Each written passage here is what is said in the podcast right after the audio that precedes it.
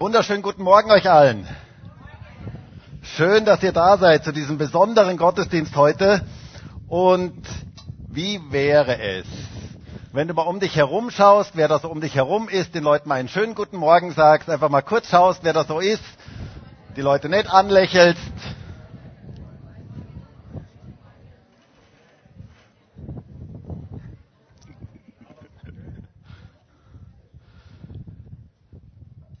Das ist doch super.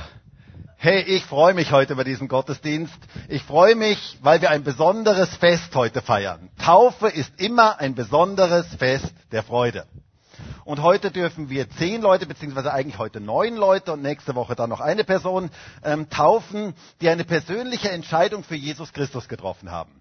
Die persönlich gesagt haben, ich möchte den Weg mit Jesus gehen. Und wisst ihr, das ist eine geniale Entscheidung, wenn man diese Entscheidung in seinem Leben trifft. Und ich möchte euch, ihr lieben Täuflinge, von Herzen dazu beglückwünschen. Taufe ist immer ein besonderes Fest der Freude. Zehn Menschen möchten vor der sichtbaren und unsichtbaren Welt bezeugen, dass sie jetzt den Weg mit Jesus gehen und dass das alte Leben vorbei ist, dass, ein neues Leben begonnen hat. Und das ist die wichtigste und größte Entscheidung, die es eigentlich im Leben gibt. Und heute, wie schon gesagt, im ersten Gottesdienst dürfen wir heute vier Leute taufen, im zweiten Gottesdienst fünf Leute und nächste Woche dann noch eine weitere Person, die leider heute nicht da sein kann. Und ich freue mich immer über Taufe. Taufe ist immer etwas Geniales.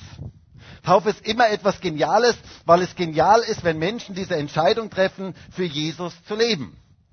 Ihr Leben auf Jesus auszurichten. Gott begegnet heute noch Menschen. Das ist einfach genial, das zu wissen. Und er verändert Menschen. Und das ist Grund zur Freude und zum Jubeln. Ich finde es faszinierend, wie unterschiedlichen Menschen Gott begegnet. Und ich finde es auch faszinierend, wie unterschiedlich Gott Menschen begegnet. Diese Leute, die wir taufen dürfen, haben ganz individuelle Lebenswege, ganz persönliche Geschichten. Wir werden heute noch etwas davon hören. Aber sie haben eines gemeinsam. Sie sind irgendwo auf ihrem Lebensweg Jesus begegnet. Und das hat einen ganz großen Unterschied gemacht. Und heute möchten wir uns eine Person aus der Bibel kurz anschauen, die auch Jesus begegnete und deren Leben total verändert wurde und die daraufhin getauft wurde. Und es war eine sehr hochgestellte Persönlichkeit, der Finanzminister aus Äthiopien. Und der Predigtitel heute lautet Ein Mensch auf der Suche.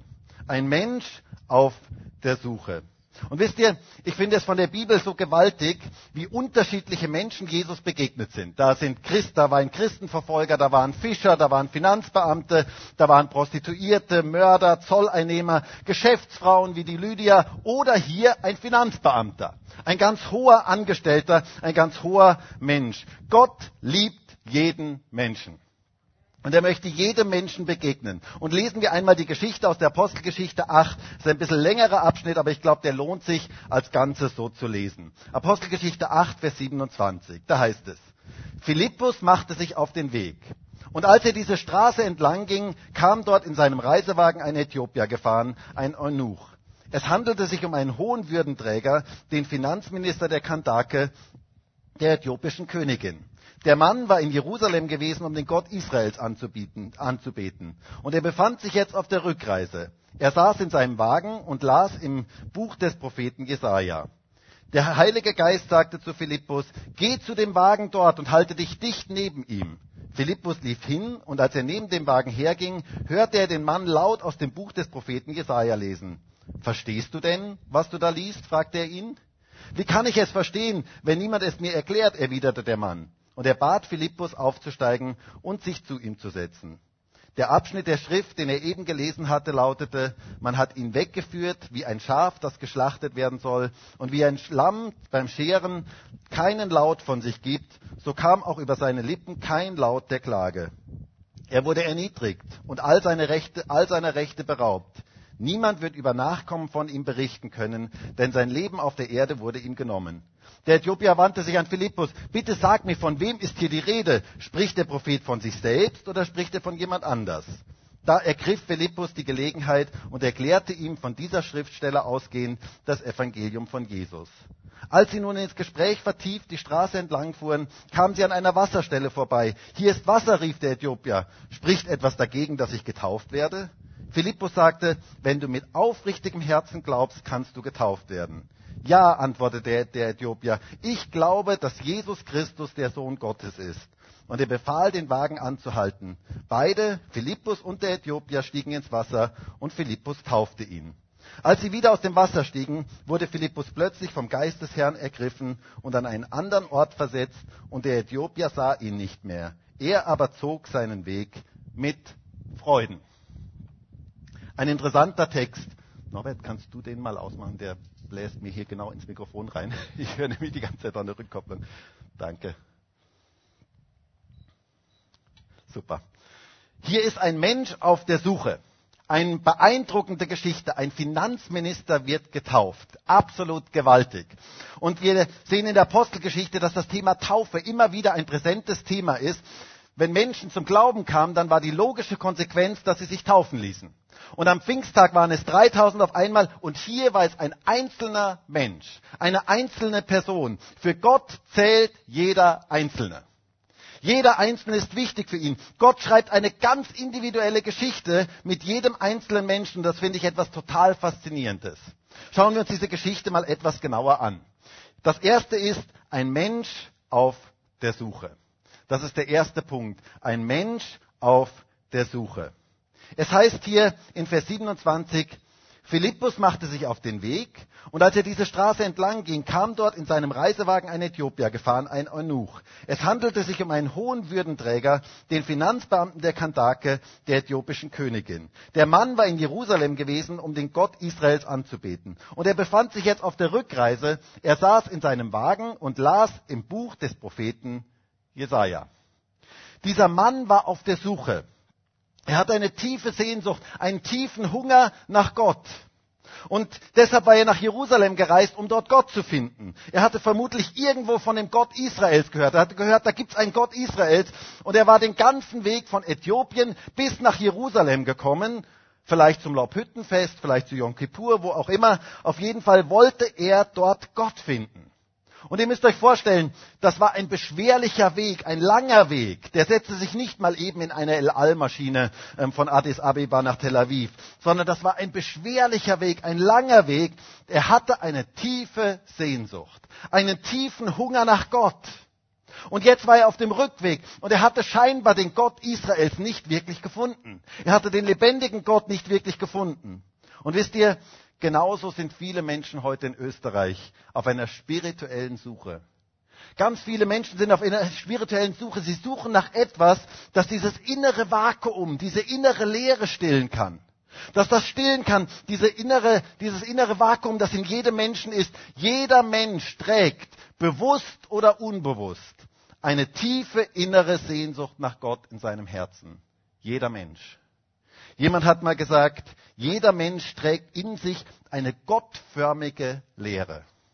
Eine Lehre, die nur Gott ausfüllen kann, die nur mit Gott gefüllt werden kann. Dieser Mensch, er war unglaublich erfolgreich. Er hatte ganz viel Geld. Er war anerkannt. Er war einflussreich. Er hatte richtig Karriere gemacht. Er war immerhin Finanzminister geworden. Aber all das füllte sein Herz nicht wirklich. All das brachte ihm nicht wirklich die Ruhe und den Frieden in sein Herz hinein. Und so war er auf der Suche, auf einer Suche nach Gott. Er suchte in der Religion Israels. Und wisst ihr, genauso sind viele Menschen heute auf einer spirituellen Suche. Und sie suchen in den verschiedensten Dingen, vielleicht in religiösen Praktiken, in irgendwelchen Traditionen, vielleicht auch kirchlichen Traditionen, in der Esoterik, in den verschiedensten Wegen. Und sie finden nicht das, was sie wirklich suchen. Sie finden nicht das, was ihr Herz wirklich ausfüllt. Denn nur alleine eine lebendige Beziehung zu Jesus Christus füllt das Herz wirklich aus. Die Bibel sagt uns, dass der Mensch ohne Gott in der Finsternis lebt. Jesus selber sagte von sich in Johannes 8, Vers 12, ich bin das Licht der Welt. Wer mir nachfolgt, wird nicht in der Finsternis leben, sondern wird das Licht des Lebens haben. Jesus sagt, ich bin das Licht der Welt. Ohne Gott lebt der Mensch in der Finsternis und in der Finsternis verliert man ganz leicht die Orientierung. Wisst ihr, so sind viele Menschen heute total orientierungslos. Sie wissen nicht, sie haben keine Orientierung in ihrem Leben. In der Dunkelheit findet man Dinge nicht so leicht. Mal kurze Frage. Wer von euch hat schon einmal etwas in der Dunkelheit gesucht? Hand hoch. Okay, das ist nicht so einfach, oder? Dann wisst ihr genau, wovon ich spreche. Das ist nicht so einfach. Also ich kann mich noch erinnern, es ist schon viele Jahre her, da war ich auf einer Fastenwoche im Mühlviertel. Und wir waren dort in einem Zimmer mit etlichen Leuten, mit mehreren Leuten. Und das waren so Stockbetten. Und eines Nachts musste ich auf die Toilette. Ihr wisst ja beim Fasten, da trinkt man viel und da musste ich auf die Toilette. Ähm, und dann kannte ich den Weg nicht so ganz genau. Und so suchte ich im Dunkeln den Weg. Und es war stockdunkel in diesem, in diesem Zimmer. Und irgendwann knallte ich mit voller Wucht gegen ein Stockbett. So richtig so busch. Und alle schreckten auf und irgendjemand machte dann das Licht an. Und in dem Moment, wo das Licht eingeschaltet wurde, wusste ich genau, wo mein Weg war. Da wusste ich genau, wie, da fand ich sofort meinen Weg. Und ich lernte damals etwas ganz Wichtiges. Wenn man in der Dunkelheit unterwegs ist, findet man nicht so leicht den Weg. Und ist man schnell orientierungslos. Und so sind viele Menschen heute. Sie finden nicht den richtigen Weg für ihr Leben. Sie haben die Orientierung in ihrem Leben verloren. Sie leben in der Dunkelheit. Und in der Dunkelheit verliert man leicht die Orientierung. Ich kann mich auch noch erinnern, es ist auch schon etliche Jahre her, als meine Kinder noch in, der Schule, in die Schule gegangen sind. Da passierte mir etwas, was mir noch nie vorher passiert ist und Gott sei Dank auch nie später wieder passiert ist. Ähm, ich war immer morgens zuständig, die Kinder rechtzeitig zu wecken und damit sie in die Schule gehen können. Und ich stellte mal am Abend meinen Wecker am Handy auf 6.20 Uhr ähm, und ging dann ins Bett. Und um 1.40 Uhr schreckte ich plötzlich auf und ich dachte, ich hätte den Wecker gehört. Und so schaute ich dann ähm, auf mein Handy, auf die Uhr und ich sah nur 40 und dachte, oh, wow, wir sind viel zu spät dran. Sofort aufstehen, 6.40 Uhr, wir müssen sofort aufstehen. So sprang ich aus dem Bett, ähm, rannte dann in das Kinderzimmer und sagte, Kinder, sofort aufstehen, sofort aufstehen, ihr müsst sofort aufstehen. Wir haben heute verschlafen, also ich habe verschlafen. Ähm, und wir sind spät dran, ihr müsst sofort aufstehen. Sie schauten mich nur ganz groß an und dann bewegten sie sich so langsam, ähm, äh, zogen sie sich an und so weiter und dann kamen sie zum Frühstückstisch und ich deckte den Frühstückstisch auf ähm, und dann saß der Jonathan am Tisch und ich, ich habe das Bild noch genau vor mir, wie er sagte, wie er auf die Uhr vor oben zeigt und sagte, aber Papa, da ist 1.45 Uhr. Und ich sag noch zu ihm, ja, ja, Jonathan, die Uhren, die stimmen nicht immer alle. Ähm, ich war mir ganz sicher, ich wäre richtig. Und dann irgendwann schaute ich dann auf meine Uhr und dann erstarrte ich förmlich.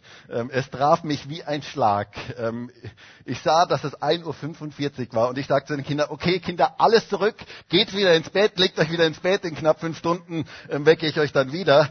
Und ich dachte mir dann später, das wäre ja wirklich kurios gewesen, wenn sie um 1.50 Uhr in der Bushaltestelle mit ihren Schultaschen gestanden wären. Was hätten wohl die Leute gedacht? Total peinlich. Was lernen wir daraus? Im Dunkeln verliert man leicht die Orientierung. Man braucht Orientierung in seinem Leben. Und so geht es vielen Menschen heute. Sie wissen nicht, wie spät es ist. Sie wissen nicht, sie sind orientierungslos, sie sind verwirrt. Sie wissen nicht, woher sie kommen. Sie wissen nicht, warum sie hier auf dieser Erde sind. Und sie wissen auch nicht, wohin sie gehen, wenn sie von dieser Erde gehen. Und genauso war dieser Mann damals. Er war auf der Suche nach Gott und er hatte noch nicht gefunden. Und dann geschah etwas Gewaltiges. Dieser Mann fand Jesus. Und das ist der zweite Punkt heute. Er fand Jesus. Er war auf dem Rückweg von Jerusalem nach Äthiopien und las den Propheten Jesaja. Und ich finde es total begeisternd. Gott sah diesen suchenden Menschen mitten in der Wüste. Wollte er ihm begegnen. Gott sieht die Sehnsucht in jedem Herzen. Gott sieht die Sehnsucht in jedem Herzen, auch von Menschen, die vielleicht heute hier in diesem Gottesdienst sind oder Leute, die vielleicht auch im Livestream dabei sind. Gott sieht die Sehnsucht in jedem Herzen und er möchte Menschen ganz persönlich begegnen. Und so schickt er einen Boten aus, den Philippus. Der Philippus, der war gerade in einer gewaltigen Erweckung gewesen. Viele Menschen waren dort zum Glauben gekommen in Samaria. Und Gott sprach zu ihm, er sollte in die Wüste gehen, ganz in die Einsamkeit, auf eine einsame Straße, weil Gott wollte diesem einen Menschen begegnen. Das finde ich so faszinierend. Bei Gott ist jeder Einzelne wichtig. Jeder Einzelne. Und wie herrlich ist es, wie Gott Menschen ganz persönlich nachgeht. Und der Philippus, er fand ihn, diesen Mann auf dieser einsamen Straße, diesen Finanzminister, wie er gerade den Propheten Jesaja las. Jesaja 53. Und dieser Mann verstand nur Bahnhof. Er sagt hier, ähm, was, von, von wem redet denn der Prophet? Redet er von sich selber oder von wem redet er denn? Ähm, er las dann gerade diese Worte, man hat ihn weggeführt wie ein Schaf, das geschlachtet werden soll. Und er dachte sich, hey, das klingt ja wie ein Auszug aus dem Tagebuch eines Metzgers. Wo, wovon redet der hier? Und dann heißt es so schön in Vers 35, da ergriff Philippus die Gelegenheit und erklärte ihm von dieser Schriftstelle ausgehend das Evangelium von Jesus. Er erklärte ihm das Evangelium von Jesus. Er erzählte ihm von der wunderbarsten Person, die es im ganzen Universum gibt. Er sprach darüber, wer Jesus ist. Er sprach darüber, dass Jesus am Kreuz für unsere Schuld gestorben ist. Er sprach darüber, dass Jesus Sünde vergibt. Er sprach darüber, dass Jesus auferstanden ist von den Toten und dass er heute noch lebt. Er sprach darüber, dass dieser Jesus heute noch Menschen verändert. Er erzählt ihm das ganze Evangelium, die ganze frohe Botschaft, die beste Botschaft, die es gibt. Und dieser Finanzminister öffnete sein Herz für diese wunderbare Botschaft und nahm Jesus in sein Leben auf.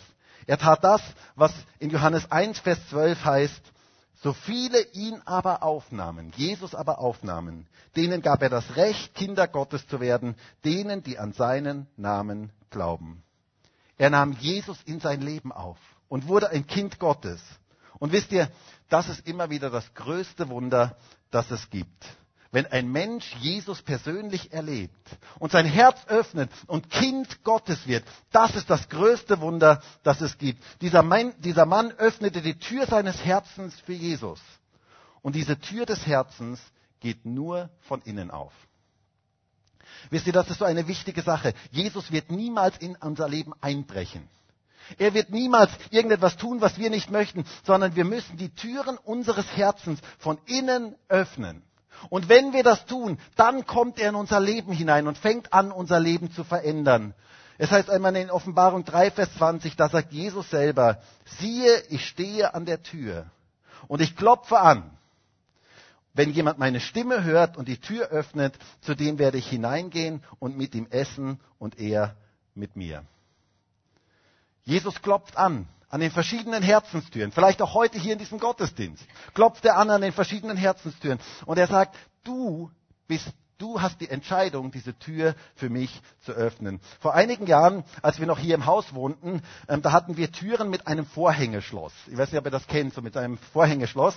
Und eines Abends kam ich von einer Veranstaltung nach Hause und ich wollte die Tür aufsperren mit dem Schlüssel und es ging nicht, weil das Vorhängeschloss vorgehängt war. Und Christine hatte das Vorhängeschloss vorgehängt und war schlafen gegangen. Ähm, und ich wusste nicht genau, was ich tun sollte. Ich wollte sie nicht wecken. Auf dem Gang schlafen war aber auch keine so gute Alternative.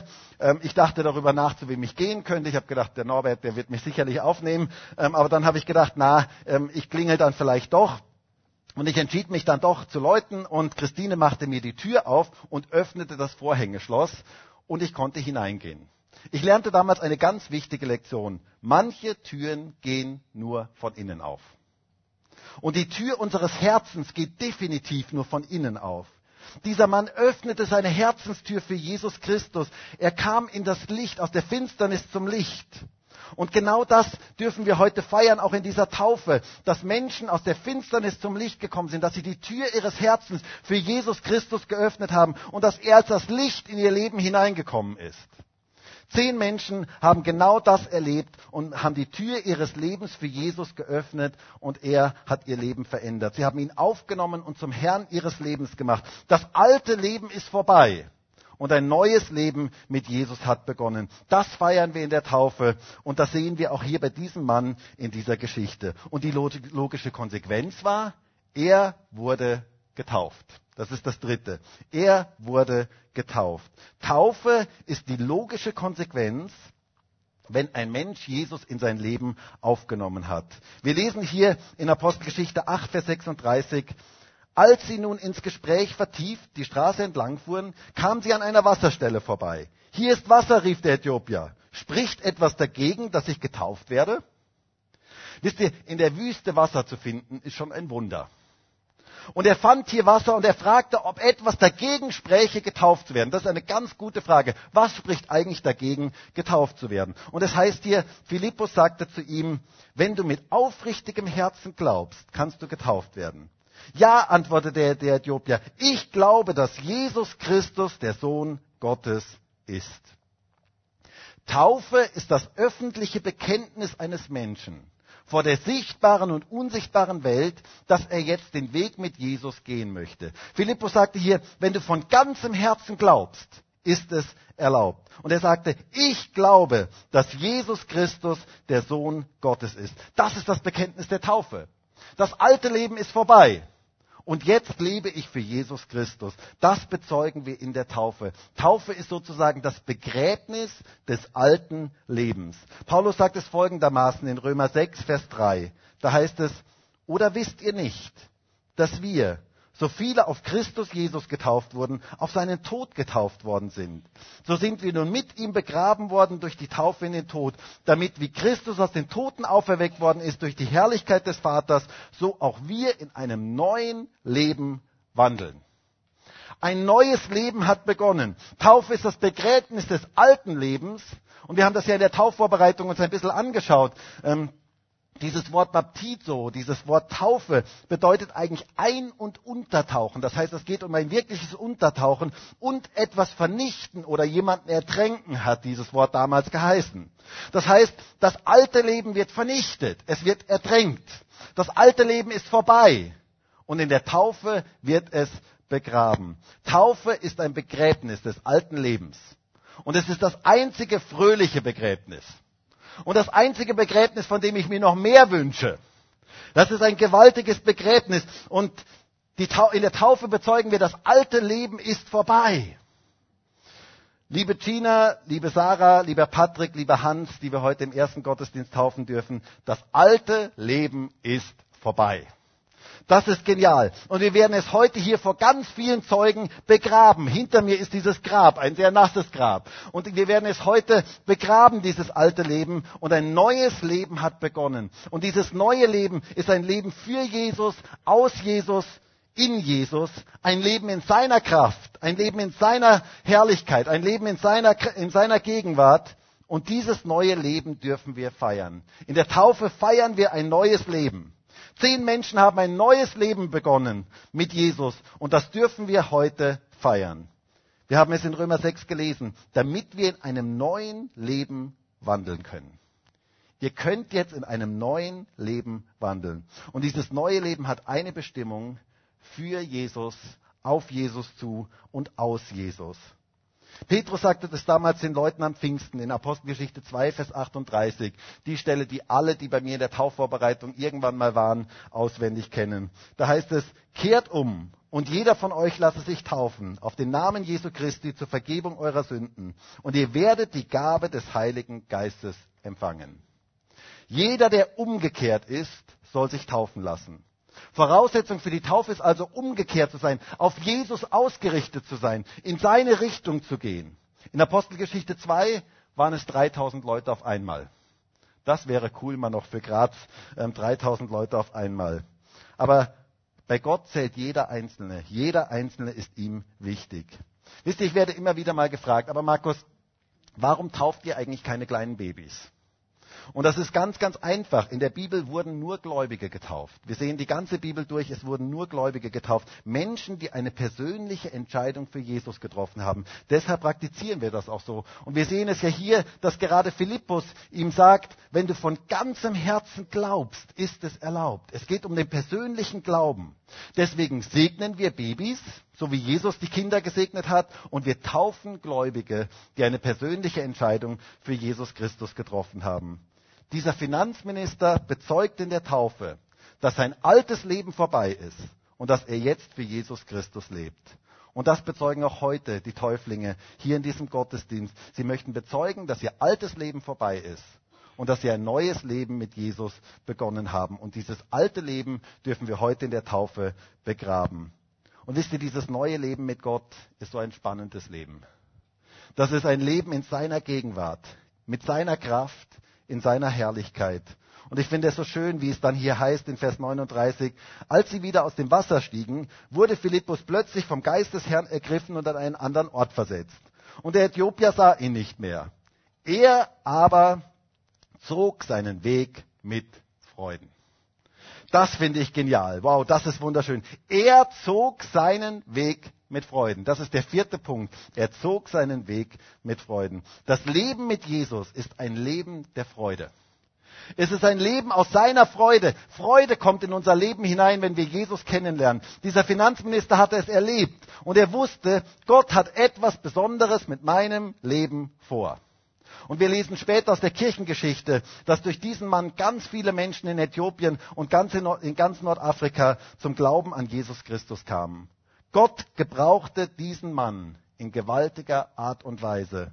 Und Gott möchte auch jeden von euch, ihr lieben Täuflinge, ganz speziell gebrauchen. Er hat einen wunderbaren Plan für jeden Einzelnen von euch. Und ich bin gespannt, was Gott mit jedem Einzelnen vorhat. Gott möchte Geschichte schreiben und er möchte jeden Einzelnen gebrauchen. Dieser Finanzminister wurde zum Segen für ganz, ganz viele andere. Und so wünsche ich euch, ihr lieben Täuflinge, dass Gott euch mächtig gebraucht und zum Segen für viele andere setzt. Heute dürfen wir feiern, dass das alte Leben vorbei ist und dass es in der Taufe heute begraben wird und dass ein neues Leben begonnen hat. Ihr bezeugt heute vor der sichtbaren und unsichtbaren Welt, dass ihr zu Jesus gehört und dass ihr für ihn leben möchtet. Und dazu möchte ich euch, ihr lieben Täuflinge, von ganzem Herzen beglückwünschen. Und ich möchte gerne noch gemeinsam mit uns allen beten. Und vielleicht können wir gemeinsam aufstehen.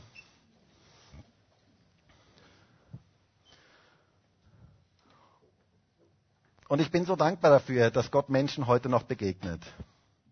Und ich bin so dankbar dafür, dass er auch jeden Einzelnen heute hier in diesem Gottesdienst sieht. Und dass er auch jeden kennt, der vielleicht auch so eine innere Sehnsucht hat, der sich sehnt nach einer persönlichen Begegnung mit Gott. Und ich bin so dankbar dafür, dass Gott heute hier in unserer Mitte ist und dass er Menschen persönlich begegnen möchte. Herr, und ich danke dir dafür, dass du heute hier bist. Ich danke dir für diesen wunderbaren Taufgottesdienst wo wir feiern dürfen, dass Menschen dir persönlich begegnet sind. Aber ich bitte dich auch für jeden, der heute hier in diesem Gottesdienst ist, der vielleicht auf der Suche ist, der innerlich eine tiefe Sehnsucht hat nach einer Berührung mit dir. Jesus, bitte wirke du heute und begegne du Menschen ganz persönlich. Danke dafür, dass deine Hand ausgestreckt ist zu Menschen. Danke dafür, dass du jeden Menschen liebst. Danke dafür, dass du Menschen ganz persönlich begegnen möchtest. Und ich bitte dich darum, dass Menschen heute erleben in diesem Gottesdienst, dass du lebendig bist und dass du heute noch Menschen veränderst. Bitte begegne du ganz speziell denjenigen, die eine tiefe innere Sehnsucht nach dir haben und lass du sie dich erleben. Danke dafür, dass wir dich finden können. Danke dafür, dass du dich finden lässt. Und danke dafür, dass du unser Leben veränderst, wenn wir die Tür unseres Herzens für dich öffnen. Danke dafür, Herr Jesus. Herr, und ich lege jetzt die Taufe heute in deine Hände. Bitte dich darum, dass du mit deinem Heiligen Geist wirkst. Bitte dich darum, dass du die Täuflinge ganz speziell segnest und dass du diese Zeit jetzt in deine Hände nimmst. Danke für dein Wirken. Danke dafür, dass es dich gibt. Und danke dafür, dass du lebendig bist. Halleluja. Amen.